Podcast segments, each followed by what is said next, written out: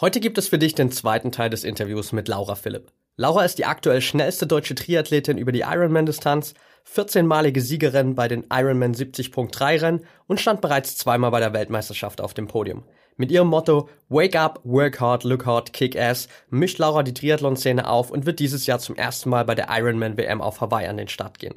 Im ersten Teil des Interviews haben wir bereits über Lauras täglichen Antrieb, ihre Vorbereitung und den Umgang mit Rückschlägen gesprochen. Wenn du die Folge also noch nicht kennst, dann hör unbedingt mal rein. Im zweiten Teil fokussieren wir uns heute vor allem auf Lauras Mindset für die extrem langen Belastungen beim Triathlon, ihre Ernährung bei den Wettkämpfen und den hohen Stellenwert der Regeneration im Trainingsplan von Triathleten. Bevor wir jetzt aber starten, noch ein Tipp für dich. Wenn du noch mehr Hacks und Strategien rund um die Themen Biohacking, High Performance und mentale Leistungsfähigkeit haben willst, dann schau unbedingt mal auf unserem YouTube-Channel vorbei. Dort bekommst du jede Woche exklusive Videos, um noch mehr aus dir herauszuholen. Und jetzt viel Spaß beim zweiten Teil des Interviews mit Laura Philipp. Willkommen bei Talking Brains. Du willst immer 110% geben und jedes Projekt so richtig rocken? Du willst als High-Performer noch mehr aus dir herausholen, sei es im Sport, im Büro oder im Alltag? Dann bleib unbedingt dran und get shit done.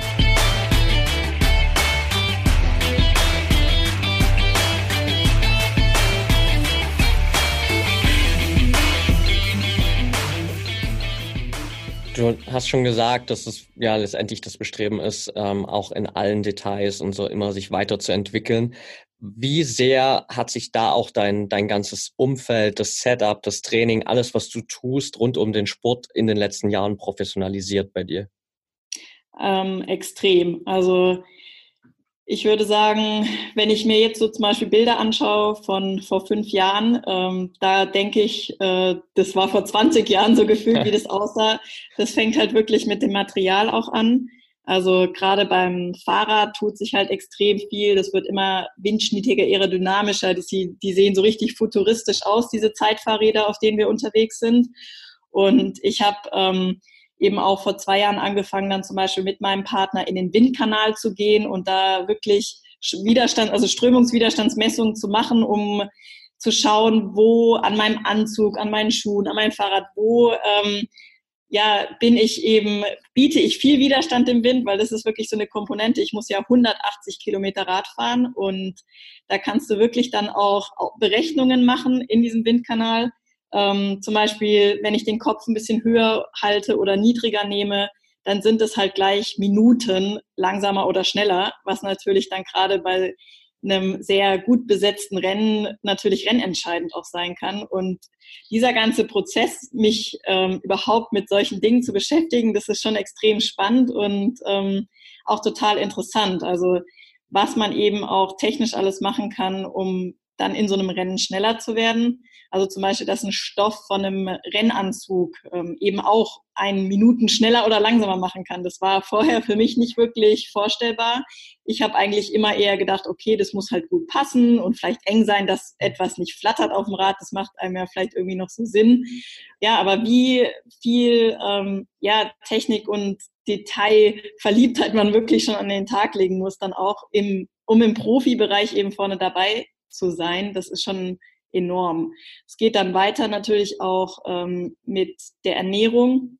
Auch da ähm, kann man eben so viel in einem Rennen und auch im Vorfeld natürlich schon an Leistungen rausholen oder eben auch verlieren. Und ähm, da habe ich eben auch für mich eine sehr gute Strategie gefunden, ähm, die jetzt eben auch super funktioniert hat. Häufig ist es auch so, dass Athleten auf den kürzeren Strecken sehr gut zurechtkommen und sobald sie dann diese Langdistanz machen, wo man eben ja im schnellsten Fall acht Stunden und im langsamsten Fall vielleicht 16 Stunden unterwegs ist bei den Hobbyathleten, das ist natürlich auch eine riesen Belastung für den Magen-Darm-Trakt, ähm, quasi über die gesamte Zeit mit Energie konfrontiert zu werden. Und ähm, ja, also das sind so viele Sachen, mit denen man sich beschäftigen muss und über die ich mich jetzt eben auch über die Jahre professionalisiert habe. Ich habe auch natürlich sehr viel ausprobiert, habe wirklich mit tollen Partnern eben da auch zusammenarbeiten können, die mich da auch beraten haben, die eben natürlich auch schon viel Erfahrung gesammelt haben und habe wirklich das Gefühl, dass ich da jetzt echt das Beste vom Besten ähm, ja um mich herum versammelt habe. Also sei es das Material, mit dem ich eben unterwegs bin, Schwimmanzug, Fahrrad, Helm, äh, Laufschuhe und ähm, dann eben auch Ernährung. Und ja, auch natürlich nicht zu vergessen Training. Also die Inhalte, die ich trainiere. Ähm, ich gehe ja nicht einfach raus und mache irgendwas, sondern der Philipp, der macht sich eben auch extrem viel Gedanken darüber, ähm, was sinnvolles Training ist und äh, auf welche Reize ich gut anspreche. Und ähm, ja, das hat sich, also auch mein Umfeld eben in den letzten Jahren extrem professionalisiert und ähm, und ich denke immer noch, es gibt immer noch eben genügend äh, ja, Bereiche, wo man sogar noch besser werden kann. Und das ist irgendwie auch das, das Schöne, ja, dass ich eben in so vielen Sachen noch Verbesserungspotenzial sehe. Und das ist dann auch sowas, was einen natürlich auch dazu verleitet, immer weitermachen zu wollen und dieses Bestreben, immer besser zu werden. Ja, absolut. Jetzt hast du schon so ein paar Punkte angesprochen, was so das ganze Setup außenrum eigentlich äh, angeht. Da will ich auf jeden Fall kurz noch mal ein bisschen drüber sprechen. Das erste große Thema, das einem natürlich irgendwie zwangsläufig ins Auge springt, wenn man dein Trainingspensum anschaut und auch die Länge der Rennen. Wie schaffst du es nach den Trainingseinheiten oder zwischen den Trainingstagen oder auch nach den langen Rennen wirklich so schnell wie möglich wieder zu regenerieren? Also für mich ist es wirklich das Allerwichtigste, direkt nach einer Einheit ähm, ja, meine Speicher wieder aufzufüllen. Das heißt, ähm, entweder direkt eine gute Mahlzeit zu essen oder auch erstmal einen Shake zu trinken mit Eiweiß, Aminosäuren, dass einfach mein Körper direkt und Kohlenhydraten vor allem auch nach intensiven Einheiten, dass ich eben da direkt versorgt bin. Also da habe ich das Gefühl, das ist für mich erstmal das Allerwichtigste. Und ähm, dann einfach auch der Punkt ähm, physische Regeneration sozusagen noch, also dass ich wirklich ähm, mir auch Pausen gönne und ähm, sei es auch die, eine gute Massage oder ich habe zum Beispiel auch so ein, ähm, so ein Kompression, so ein Lymphgerät, äh, hast du vielleicht auch schon mal gesehen, oder so ja. Boots, in die man sich da so reinlegt. Ähm, das ist für mich eigentlich auch fast täglich so eine, so eine Pause, die ich äh, total genieße kannst du einstellen, die Session, wie lange die geht. Ich mache immer eine halbe Stunde und bin dann da quasi auch so wie gefesselt. Also man kommt da auch nicht mehr raus ähm, und wird da so ein bisschen ausgedrückt. Das ist zum Beispiel auch so eine Sache, die extrem angenehm ist. Und ähm, ja, ähm, wer einen Mittagsschlaf machen kann, kann natürlich auch einen Mittagsschlaf machen. Da bin ich nicht so der Typ für. Aber einfach so dieses äh, bewusst auch mal runterfahren, auch dem Nervensystem quasi wirklich mal eine Pause geben.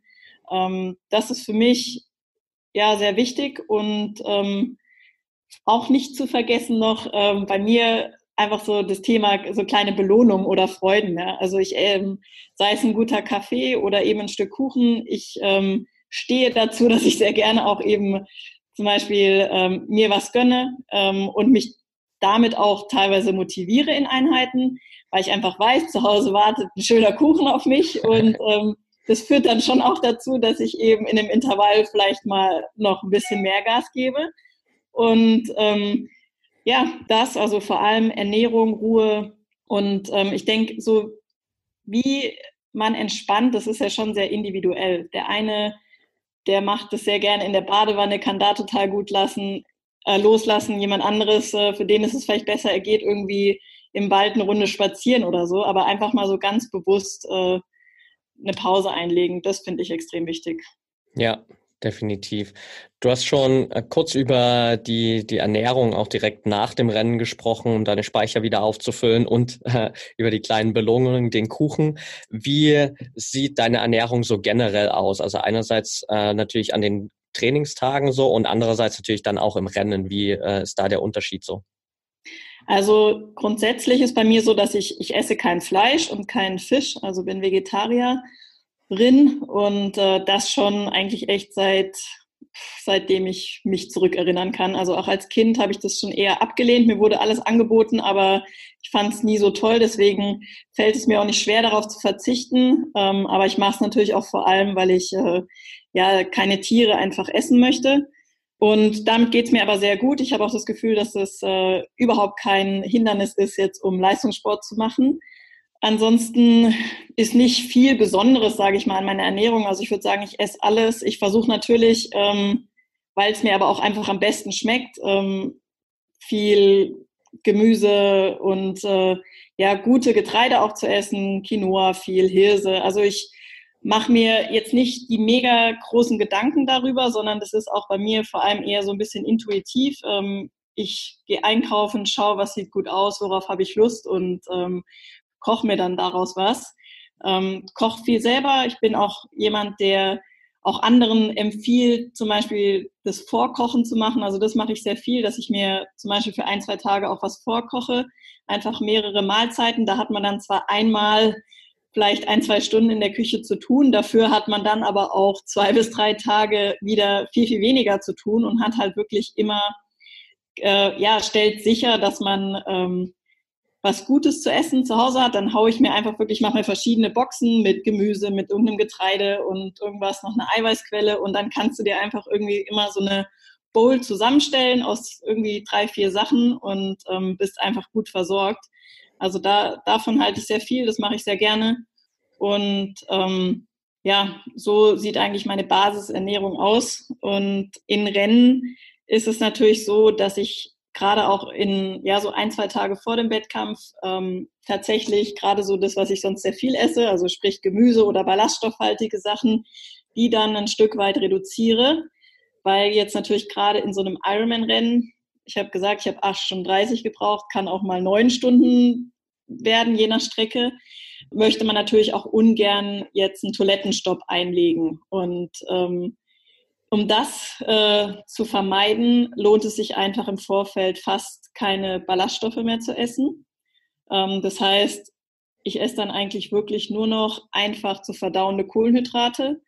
Und ähm, das hat jetzt zumindest, ich habe natürlich jetzt erst einen Ironman gemacht, aber in Barcelona hat es super gut funktioniert. Ich habe zwar dann extrem Lust auf irgendwas Frisches gehabt nach dem Wettkampf, aber so in den zwei Tagen vorher habe ich wirklich eigentlich nur noch ähm, Reis gegessen mit ein bisschen Tomatensauce. Zum Beispiel Zucchini ähm, ist so ein Gemüse, was nicht so viel Ballaststoffe hat. Das kann man auch ganz gut essen. Und eben Tomaten und ähm, ja, viel trinken. Das ist ganz wichtig, dass man hydriert in so einen Wettkampf reingeht, genügend Mineralien hat, dass man eben auch dann die Gefahr von Krämpfen zum Beispiel auch minimiert.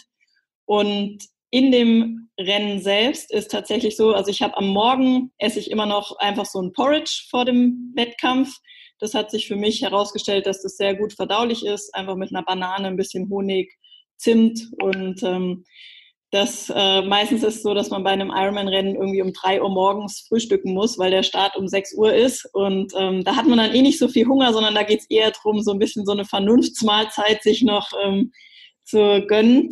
Und im Rennen ist tatsächlich so, dass ich mich komplett flüssig ernähre. Das heißt, ich habe da eine, eine sozusagen so eine Gel Mischung, ähm, also einfach ein ganz, sieht aus wie ein Sirup, ist ganz hoch konzentrierte Kohlenhydrate, die ich quasi in der Flasche schon auf dem Fahrrad bei mir habe. Beim Schwimmen kann man halt nichts zu sich nehmen, da ähm, dauert ungefähr eine Stunde, da muss man einfach mal so durch. Aber sobald ich dann auf dem Fahrrad sitze, ähm, habe ich dann quasi meine Flaschen an dem Fahrrad und kann dann ähm, über die gesamten 180 Kilometern quasi immer aus meiner einen Flasche diesen Sirup äh, nuckeln und äh, trinke dazu eigentlich nur Wasser. Und ähm, beim Laufen geht's dann genauso weiter. Da habe ich dann auch ein kleines Fläschchen, wo ich auch wieder diesen Sirup drin habe. Und ähm, den habe ich dann hinten in meinem Anzug in der Tasche drin und trinke einfach auch weiter Wasser dazu. Im Triathlon gibt's sehr viele so Verpflegungsstellen an der Strecke. Das heißt, ich kann zum Beispiel beim Laufen alle 2,5 Kilometer wird mir Wasser gereicht oder man könnte auch Cola trinken, wird einem alles Mögliche angeboten. Das ist dann wirklich sehr praktisch und ähm, ja, so komme ich durch ein Rennen, nehme da tatsächlich sehr, sehr viele Kohlenhydrate zu mir, also sogar mehr als ich jetzt vielleicht, also die meisten kennen ja so Gels, ganz herkömmliche. Ähm, und ich habe aber so eine ganz individuell zusammengestellte Kohlenhydratmischung für mich von der Caroline Rauscher, die macht so individuelle äh, Verpflegungskonzepte oder mischt einem auch was individuell zusammen. Und ich habe einfach auch für mich rausgefunden, also habe ich ausgetestet, wie viel Kohlenhydrate mein Magen-Darm-Trakt verträgt sozusagen. Also das ist wirklich sehr individuell, lässt sich aber auch super gut trainieren im Training. Also man kann den trainieren, dass er immer mehr aufnimmt. Und ähm, ja, da bin ich gut dabei und ähm, bin sozusagen optimal energetisch jetzt versorgt gewesen und habe einfach wirklich nur diesen einen Sirup bei mir sozusagen für, den, für, den, für die gesamte Renndauer. Es führt natürlich auch dazu, dass man danach dann erstmal keine Lust mehr auf was Süßes hat, sondern am liebsten irgendwie nach so einem Rennen erstmal irgendwie eine schön salzige Pizza essen möchte. Ja, kann ich gut verstehen.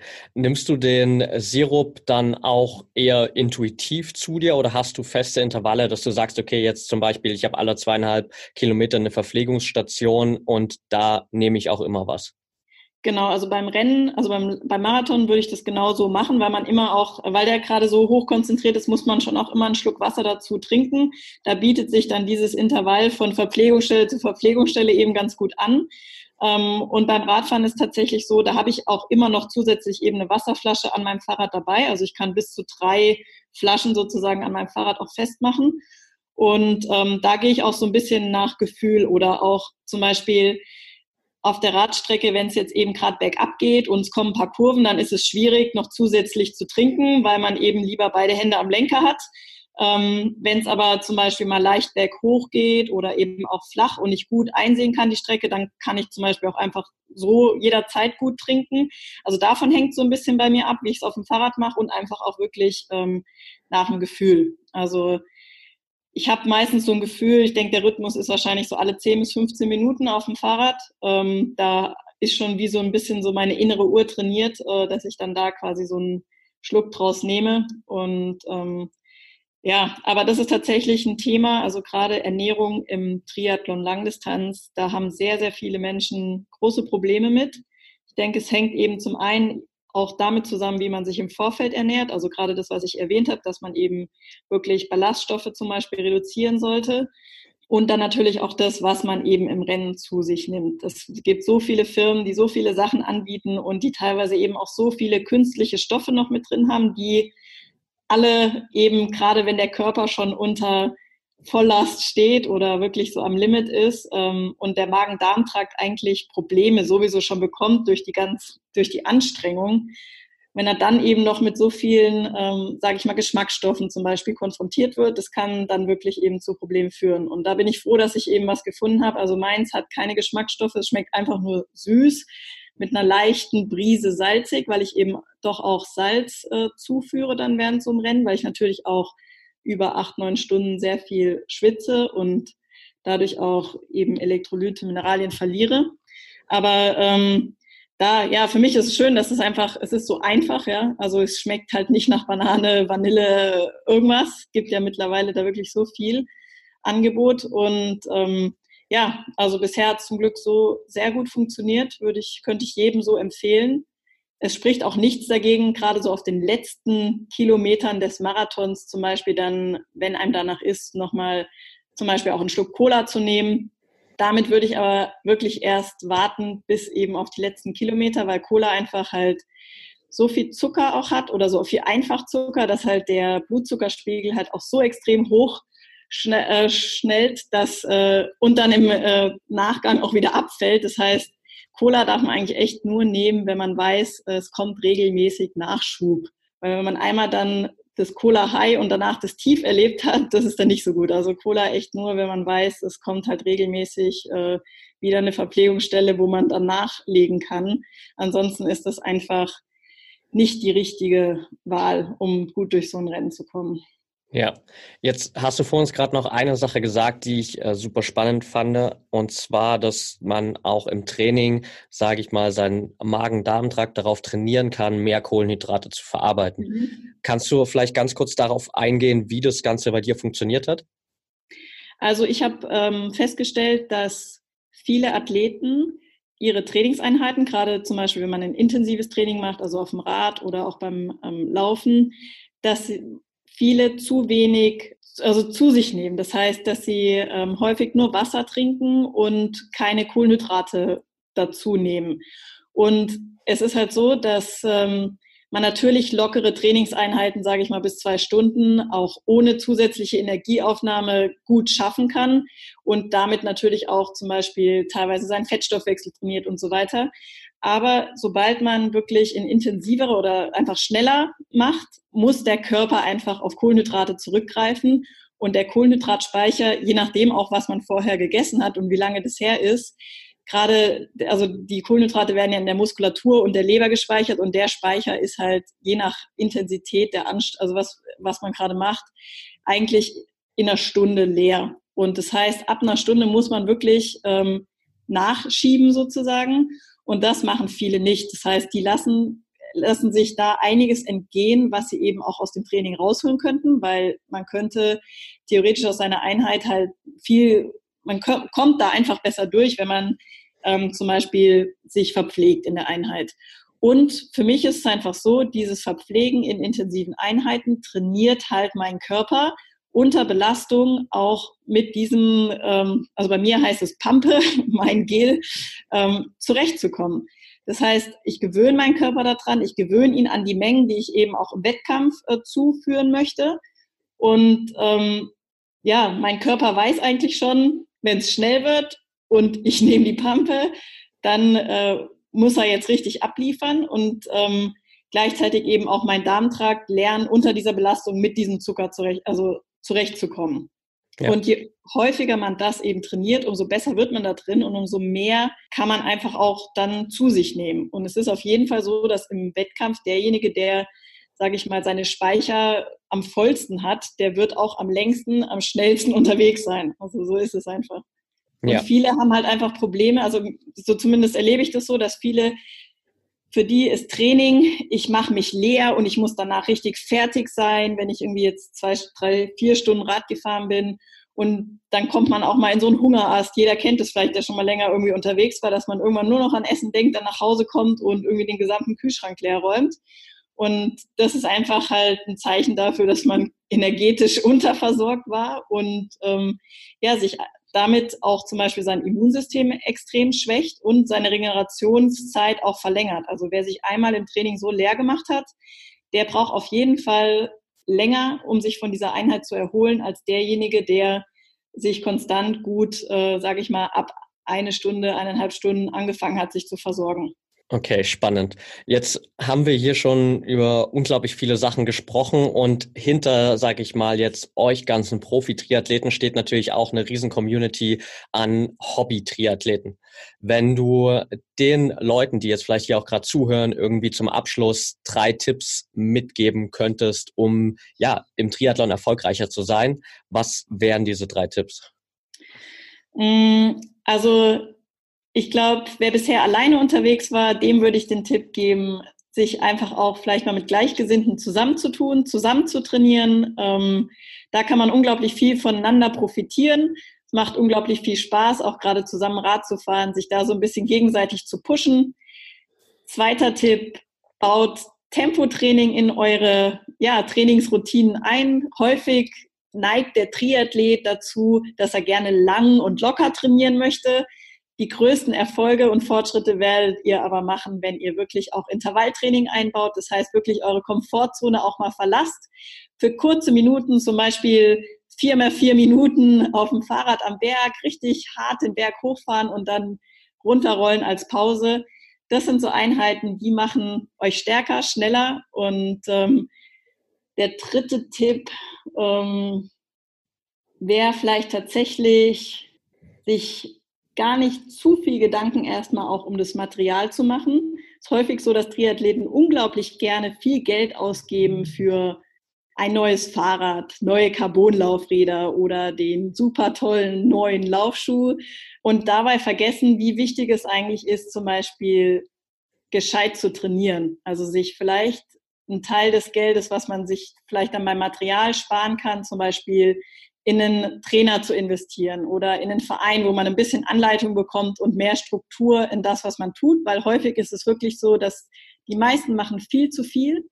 Und zum Beispiel, ich kann sagen, ich meine, ich mache das hauptberuflich jetzt und ich bin zum Beispiel vor meinem Ironman, die längste Strecke, die ich Fahrrad gefahren bin, war 120 Kilometer am Stück. Im Rennen musste ich 180 fahren und ich kenne so, so viele Hobbyathleten, die vor so einem Ironman, wenn sie sich vorbereiten, zum Beispiel 200 Kilometer fahren, weil sie sagen, sie müssen ja auch mal länger gefahren sein als das, was sie dann im Rennen fahren müssen. Und ich denke, ich habe mit meiner Zeit eben zeigen können, dass man es das nicht machen muss, sondern ähm, dass man einfach schlau trainieren muss und vor allem eben ein bisschen Geschwindigkeit auch mit reinbringt in sein Training, weil das macht einen technisch besser und einfach natürlich auch schneller, und ähm, es macht vor allem auch Spaß. Es bringt Abwechslung ins Training rein. Ja, absolut. Also das ist natürlich auch einfach nochmal so ein paar Profi-Tipps, äh, die man auch übrigens an ganz vielen anderen Stellen immer wieder findet. Ich lese gerade das Buch von Jan Frodeno, Und mhm. ähm, er schreibt da auch äh, eben ganz ähnliche Sachen, dass er teilweise eben nie über diese Distanz gegangen ist, die er eigentlich dann zum Beispiel äh, auf Hawaii abrufen musste, weil er einfach anders ähm, cleverer trainiert. Ja, weil du einfach auch eben von diesen langen Einheiten dich halt auch so lange er erholen musst. Und ähm, der Philipp hat mir einfach immer nur die Frage gestellt, Laura, wie lange möchtest du Radfahren über die 180 Kilometer? Und ich habe dann immer gesagt, ich würde gerne unter fünf Stunden bleiben. Und dann hat er gesagt, okay, warum willst du dann im Training sechs, sieben Stunden brauchen, äh, fahren? Weil das wäre auf jeden Fall die Zeit, die ich halt bräuchte, um im Training 180 oder 200 Kilometer zu fahren. Dann habe ich immer gesagt, ja, okay, du hast recht, weil ich fahre natürlich jetzt im Training nie die Geschwindigkeit, also über so eine lange Dauer, die ich dann im Rennen von mir fordere sondern sich einfach so ein bisschen Reserven auch aufheben für den Wettkampftag und die nicht alle quasi schon im Vorfeld im Training zu verschießen. Weil das ist so, ein, so, ein, so eine Sache, die eben viele machen. Die trainieren so hart und so lange auch im Training, dass dann plötzlich im Rennen die Reserven fehlen. Und ähm, das ist wirklich eine Sache, in die ich jetzt Vertrauen einfach habe in mein Training auch und dass diese Taktik eben gut aus, aufgeht. Und gerade für Hobbyathleten, die noch nebenher eine Familie, einen normalen Beruf haben, ist das vielleicht eine schöne Nachricht auch jetzt, dass man eben nicht vielleicht am Wochenende sieben Stunden Radfahren gehen muss, sondern dass eben drei bis vier Stunden teilweise ja schon reichen und ähm, man sich lieber so ein paar Körner aufhebt, die man dann an dem Tag X eben abrufen kann. Ja. Und auch mehr Zeit für die Familie hat. Das stimmt auch, ja. Perfekt. Jetzt haben wir, glaube ich, hier nochmal einen guten Abschluss gefunden. Und eine letzte Frage habe ich noch für all die Zuhörer, die jetzt gerade sagen, hey, ich will unbedingt dein Comeback weiter verfolgen. Ich will schauen, wie du auch in Hawaii abschneidest. Was sind die besten Kanäle, um deinen Weg weiter zu verfolgen?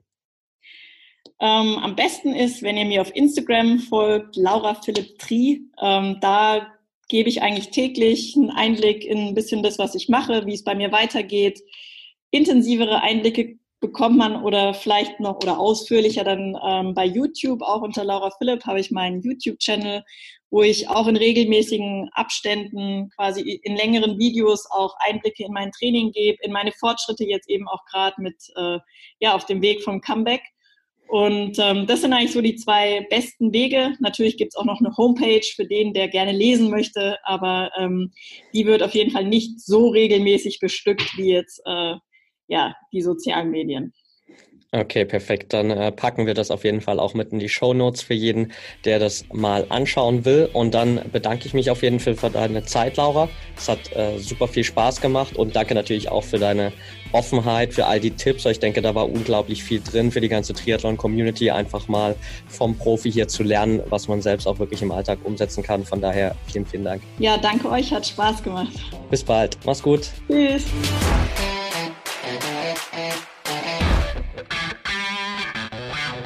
Und damit sind wir auch schon wieder am Ende der heutigen Folge angelangt. Wenn dir der Podcast hier gefällt, dann würden wir uns sehr über eine ehrliche 5-Sterne-Bewertung bei iTunes freuen. Teil die Folge natürlich gern mit deinen Freunden und lass uns wissen, welche Fragen oder Themenvorschläge du noch hast. Für noch mehr Content zum Thema mentale Leistungsfähigkeit folge uns gern auf Social Media oder abonniere unseren YouTube-Kanal. Bei Facebook findest du uns unter @braineffect und bei Instagram unter @mybraineffect. Du willst dich mit Gleichgesinnten austauschen, deine Erfahrungen zum Biohacking und mentaler Performance teilen und dich mit Experten wie Ernährungswissenschaftlern und Trainern connecten? Dann werde gern Teil unserer Mental Performance Community bei Facebook mit bereits mehr als 1000 Mitgliedern. Den Link dazu findest du in den Show Notes. Wir freuen uns schon, dich dort begrüßen zu können. Bis zum nächsten Mal und get shit done.